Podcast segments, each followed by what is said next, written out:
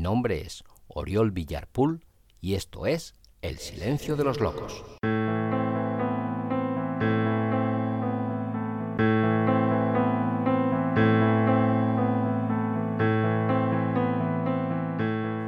Hola, hola, hola. Sé bienvenida, sé bienvenido a un nuevo episodio de este tu podcast llamado El Silencio de los Locos. Hoy voy a comenzar la lectura de un breve libro, un libro llamado Reencuentro, un libro escrito por Fred Ullman. Fred Ullman nació en Stuttgart, en Alemania, el 19 de enero de 1901. Reencuentro, escrito en 1960, no es un libro autobiográfico, aunque como dice el propio autor, contiene elementos característicos del género. Los alumnos, profesores y el ambiente de esta novela son un fiel reflejo de la escuela donde Ullmann cursó sus estudios, el famoso Eberhard Ludwig Gymnasium, la institución de enseñanza media más antigua y prestigiosa de Wittenberg. Y es el amor por esta región, a la que pertenecen el lago Constanza y la Selva Negra, lo que ilumina todas y cada una de las páginas de reencuentro. Un amor que acompañó a Ullmann en 1933, cuando siendo un abogado socialdemócrata, partió hacia un largo exilio. Desde esa fecha, residió en París, en España y luego en Londres, dedicándose cada vez más a la pintura, actividad que ocuparía los últimos años de su vida. Fred Ullman murió en 1985, poco después de publicar su autobiografía. Ya sin más, comienzo la lectura de Reencuentro. Ingresó en mi vida en febrero de 1932 y ya no ha salido de ella. Desde entonces ha transcurrido más de un cuarto de siglo. Han pasado más de nueve mil días, inconexos y tediosos, vacíos por la sensación del esfuerzo o el trabajo inútil. Días y años, muchos de ellos tan muertos como las hojas mustias de un árbol seco. Recuerdo el día y la hora en que fijé los ojos por primera vez en este muchacho que habría de ser la fuente de mi mayor dicha y de mi mayor desesperación. Ocurrió dos días después de que yo cumpliera 16 años. A las 3 de la tarde de un día gris y oscuro del invierno alemán. Me encontraba en el Karl Alexander Gymnasium de Stuttgart, la escuela de enseñanza media más famosa de Wittenberg, fundada en 1521, el año en que Lutero compareció ante Carlos V, santo emperador y rey de España. Recuerdo todos los detalles, el aula con sus bancos y mesas sólidos, el olor agrio y rancio de cuarenta abrigos invernales húmedos, los charcos de nieve derretida, las líneas pardo-amarillentas de las paredes grises, donde en otra época, antes de la Revolución, habían colgado los retratos del Kaiser Guillermo y del rey de Wittenberg. Si cierro los ojos, aún puedo ver las espaldas de mis condiscípulos, muchos de los cuales murieron después en las estepas rusas o entre las arenas del Alamein. Estoy oyendo la voz cansada y desilusionada de Herr Zimmermann, quien, condenado a enseñar a perpetuidad, había aceptado su destino con triste resignación. Era un hombre de rostro cetrino, cuyo cabello, bigote y perilla puntiaguda estaban completamente teñidos de gris. Miraba el mundo a través de unos quevedos montados sobre la punta de su nariz, con la expresión de un perro vagabundo en busca de comida. Aunque probablemente no pasaba de los 50 años, a nosotros nos parecía que tenía 80. Le despreciábamos porque era afable y bondadoso, y porque olía a pobreza. Tal vez su apartamento de dos habitaciones carecía de cuarto de baño, y vestía un traje muy remendado, lleno de brillos, verdoso que usaba durante el otoño y los largos meses de invierno. Tenía otro traje para la primavera y el verano. Le tratábamos con desdén y ocasionalmente con crueldad. Esa crueldad cobarde de la que tantos jóvenes sanos hacen gala en su trato con los débiles, los viejos y los indefensos. Oscurecía, pero no tanto como para que encendieran las luces, y a través de las ventanas aún veía nítidamente la iglesia de la guarnición, un feo edificio de fines del siglo XIX, embellecido ahora por la nieve que cubría las torres gemelas, cuyas agujas perforaban el cielo plomizo. También eran hermosas las colinas blancas que circundaban mi ciudad, con las cuales parecía terminar el mundo para dejar paso al misterio. Yo estaba semialetargado, garabateando, soñando, arrancándome de cuando en cuando un pelo de la cabeza para mantenerme despierto, cuando alguien golpeó la puerta. Y antes de que Herr Zimmermann pudiera decir Eren, entró el profesor Klett, el director pero nadie miró al hombrecillo vivaracho, porque todos los ojos se volvieron hacia el desconocido que le seguía como Fedro debió de seguir a Sócrates. Le miramos como si estuviéramos viendo un fantasma. Lo que me impresionó, y probablemente impresionó a los otros más que cualquier otra cosa, más que su porte aplomado, su aire aristocrático y su tenue sonrisa ligeramente altanera, fue su elegancia. Por lo que concernía a nuestra forma de vestir, éramos un modelo de vulgaridad. Las madres de la mayoría de nosotros pensaban que cualquier prenda era buena para ir a la escuela, con tal de que estuviese confeccionada con un tejido fuerte y duradero.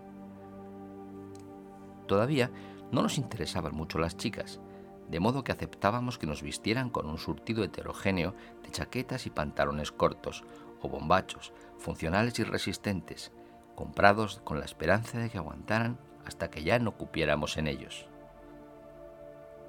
Pero todo eso no se aplicaba a este joven. Llevaba pantalones largos, pulcramente cortados y planchados, y que obviamente no habían sido descolgados de un gancho como los nuestros. Su traje parecía caro. Era de color gris claro, de punto espigado y casi con certeza de un tejido cuyo origen inglés estaba garantizado. Usaba asimismo una camisa celeste y una corbata azul oscuro con pequeños lunares blancos. Por el contrario, nuestras corbatas estaban sucias y grasientas y parecían cordeles. Y aunque considerábamos una mariconada eso de vestir elegantemente, no pudimos dejar de mirar con envidia esa imagen de desenvoltura y distensión. el profesor Klett se encaminó directamente hacia Herr Zimmermann. Le susurró algo en el oído y desapareció sin siquiera despertar nuestra atención porque teníamos los ojos clavados en el recién llegado. Este permanecía inmóvil y sereno, sin dar ninguna muestra de nerviosismo o timidez. Por alguna razón, parecía mayor y más maduro que nosotros, y era difícil convencerse de que se trataba sencillamente de otro nuevo condiscípulo. No nos habría sorprendido verle desaparecer tan silenciosa y misteriosamente como había entrado. Herr Zimmermann desplazó sus quevedos hasta un punto más alto de su nariz. Inspeccionó la clase con ojos cansados. Descubrió un asiento vacío precisamente frente a mí. Bajó de su tarima y ante el asombro de los alumnos acompañó al recién llegado hasta el lugar elegido. Luego, con una ligera inclinación de cabeza, como si tuviera la vaga intención de hacer una reverencia, pero no se atreviese tanto, retrocedió lentamente, sin volverle la espalda en ningún momento al extraño. De nuevo, instalado en su asiento, le habló. ¿Quiere tener la amabilidad de decirme su apellido, su nombre de pila y la fecha y lugar de nacimiento? El joven se puso en pie. Conde von Hohenfels-Conradin, proclamó. Nacido el 19 de enero de 1916, Castillo de Hohenfels, Württemberg. A continuación, se sentó. 2. Miré al extraño joven que tenía exactamente mi edad, como si viniera de otro mundo. No porque fuese conde, En mi clase había varios von, pero no parecían distintos de todos nosotros, que éramos hijos de comerciantes, banqueros, pastores de la iglesia, sastres o funcionarios del ferrocarril. Allí estaba Freiherr von Kahl, un pobre chiquillo, hijo de un oficial retirado del ejército que solo podía comprar margarina para sus hijos. Asimismo, el barón von Waldelust, cuyo padre tenía un castillo cerca de Wilfeld am Neckar y cuyo antepasado había recibido el título nobiliario por haber prestado servicios de dudosa naturaleza al duque Eberhard Ludwig. Teníamos incluso un príncipe, Hubertus Schleim Klein Liechtenstein, pero era tan estúpido que ni siquiera su linaje principesco le salvaba de ser un hazmerreír. Pero este era un caso muy distinto. Los Hohenfels formaban parte de nuestra historia. Era cierto que su castillo, situado entre Hohenstaufen, el Teck y Hohenzollern, se hallaban en ruinas, con las torres destruidas, hasta el punto de que dejaba desnuda la cima de la montaña, pero su fama aún se conservaba fresca.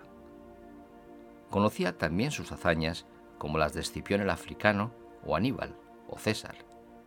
Hildebrand von Hohenfels murió en 1190 mientras intentaba rescatar a Federico I de Hohenstaufen, el gran Barbarroja, de las aguas tormentosas del río Calicadno, en Asia Menor.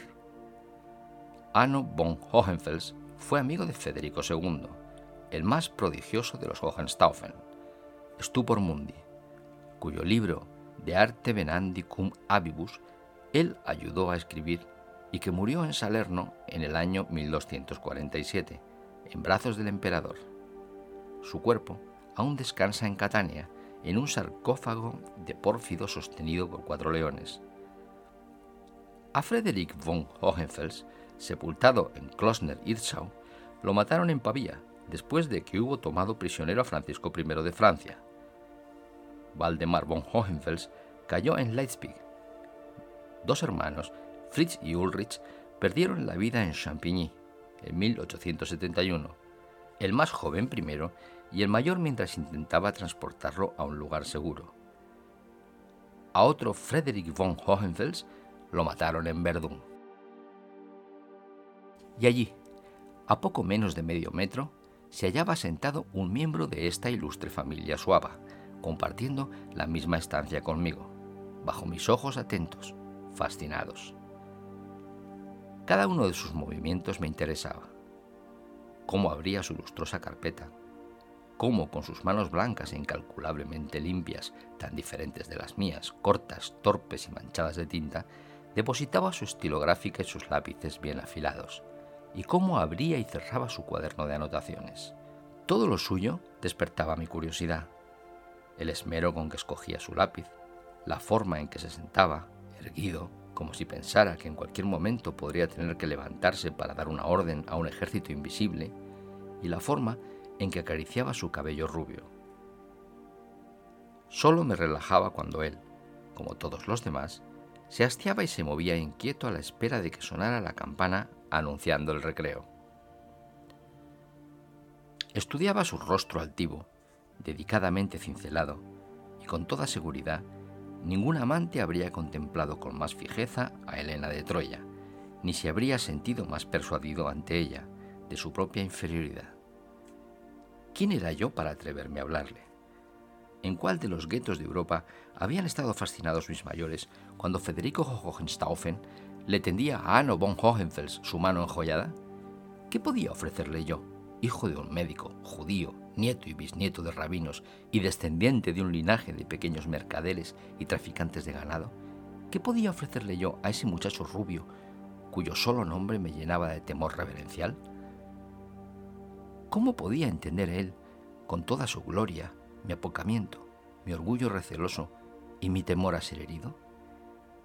¿Qué tenía en común él, con von Hohenfels, conmigo, Hans Schwarz, tan escaso de aplomo y de savoir-faire? Lo curioso es que yo no era el único que estaba demasiado nervioso para abordarlo. Casi todos los muchachos parecían eludirle. Habitualmente bruscos y groseros, de hecho y de palabra, siempre propensos a adjudicarse mutuamente apodos malsonantes como apestoso, hediondo, salchicha, cara de cerdo o cochino, y a embestirse incluso sin que mediara provocación, permanecían todos callados y turbados en presencia de él, abriéndole paso cada vez que se levantaba y en cualquier lugar hacia el que se encaminara. Ellos también parecían subyugados por su hechizo. Si yo o cualquier otro se hubiera atrevido a presentarse vestido como Hohenfels, habría estado expuesto a burlas despiadadas. Incluso Herr Zimmermann parecía temeroso de importunarle. Y eso no era todo. Sus deberes escolares eran corregidos con la mayor escrupulosidad. En tanto que Zimmermann se limitaba a escribir sobre el margen de mis composiciones breves comentarios como sintaxis incorrecta, ¿qué significa esto? ¿O no demasiado mal? Más esmero, por favor. Sus deberes eran corregidos con una plétora de observaciones y explicaciones que sin duda exigían de nuestro profesor muchos minutos de trabajo adicional. Aparentemente no le molestaba que le dejaran solo. Quizás estaba acostumbrado a ello, pero nunca daba ninguna prueba de orgullo o vanidad, ni demostraba alimentar el deseo de ser distinto de los demás. Aunque a diferencia de nosotros, era siempre extraordinariamente cortés. Sonreía cuando le hablaban y llegaba al extremo de mantener la puerta abierta cuando alguien quería salir. Sin embargo, por alguna razón, los muchachos parecían temerle. No se me ocurre, sino que era la leyenda de los Hohenfels lo que hacía que se sintieran tan tímidos y afectados como yo. Al principio, incluso el príncipe y el varón le dejaron en paz, pero una semana después de su llegada, vi que los von se acercaban a él durante el recreo que siguió a la segunda hora de clase. El príncipe le habló y luego le imitaron el varón y el Freiherr. Solo oí unas pocas palabras. Mi tía Hohenlohe, Maxi dijo. ¿Quién era Maxi? Barajaron más nombres, con los que era obvio que todos ellos estaban familiarizados. Algunos provocaban la hilaridad general, otros los pronunciaban con grandes muestras de respeto, y casi los susurraban como si estuviera presente la realeza. Pero ese rencontre no pareció conducir a ninguna parte. Cuando volvieron a cruzarse se saludaron con inclinaciones de cabeza y sonrieron y cambiaron unas pocas palabras. Pero Conradin pareció tan retirado como antes. Pocos días más tarde le llegó el turno al caviar de la clase. A tres muchachos, Reuter, Müller y Frank, se les conocía por ese apodo porque no alternaban con nadie. Tenían la incertidumbre de que ellos y solo ellos, entre todos nosotros, estaban destinados a triunfar en el mundo. Iban al teatro y a la ópera, leían a Baudelaire, Rimbaud y Rilke, hablaban de la paranoia y del ello, admiraban Dorian Gray y la saga de los Forsyth, y por supuesto, se admiraban recíprocamente. El padre de Frank era un rico industrial, y se reunían regularmente en su casa, donde trataban con algunos actores y actrices, con un pintor que de tiempo en tiempo iba a París a visitar a mi amigo Pablo y a varios señores con ambiciones y contactos literarios. Les permitían fumar y se referían a las actrices utilizando sus nombres de pila. Después de resolver por unanimidad que un von Hohenfels sería una adquisición valiosa para su cenáculo, le abordaron. Aunque con alguna vacilación, Frank, el menos nervioso de los tres, le detuvo cuando salía de la clase y balbució algo acerca de nuestro pequeño salón, acerca de lecturas de poemas, de la necesidad de defenderse del profanum vulgus y agregó que se sentirían halagados si él se incorporara a su Literaturbund. Hohenfels, quien nunca había oído hablar del caviar, sonrió afablemente. Dijo más o menos que en este preciso momento estaba terriblemente ocupado y dejó a los tres hombres sabios sumidos en la frustración. Queridas, queridos, así termina la primera parte de la lectura de Reencuentro de Fred Ullman. Espero que te haya gustado y en un próximo episodio continuaremos. Ya sin más, me despido deseándos la mayor felicidad del mundo. Muchas gracias y hasta pronto.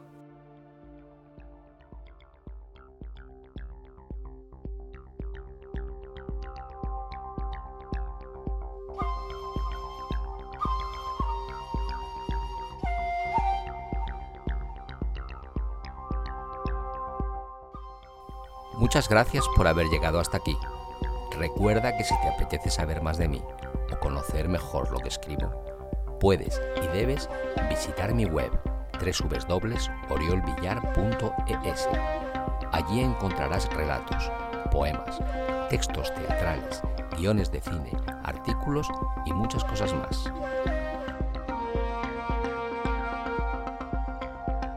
Si quieres contactar conmigo, puedes hacerlo en Facebook y en Instagram.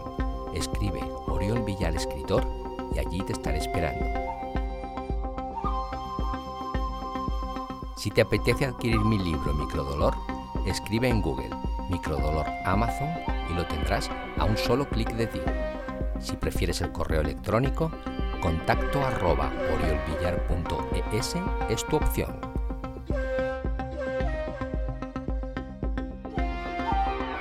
Queridos, queridas, esto ha sido todo por hoy. Espero que el episodio te haya gustado y si así ha sido, compártelo en tus redes sociales para que otros puedan disfrutarlo igual que tú has hecho.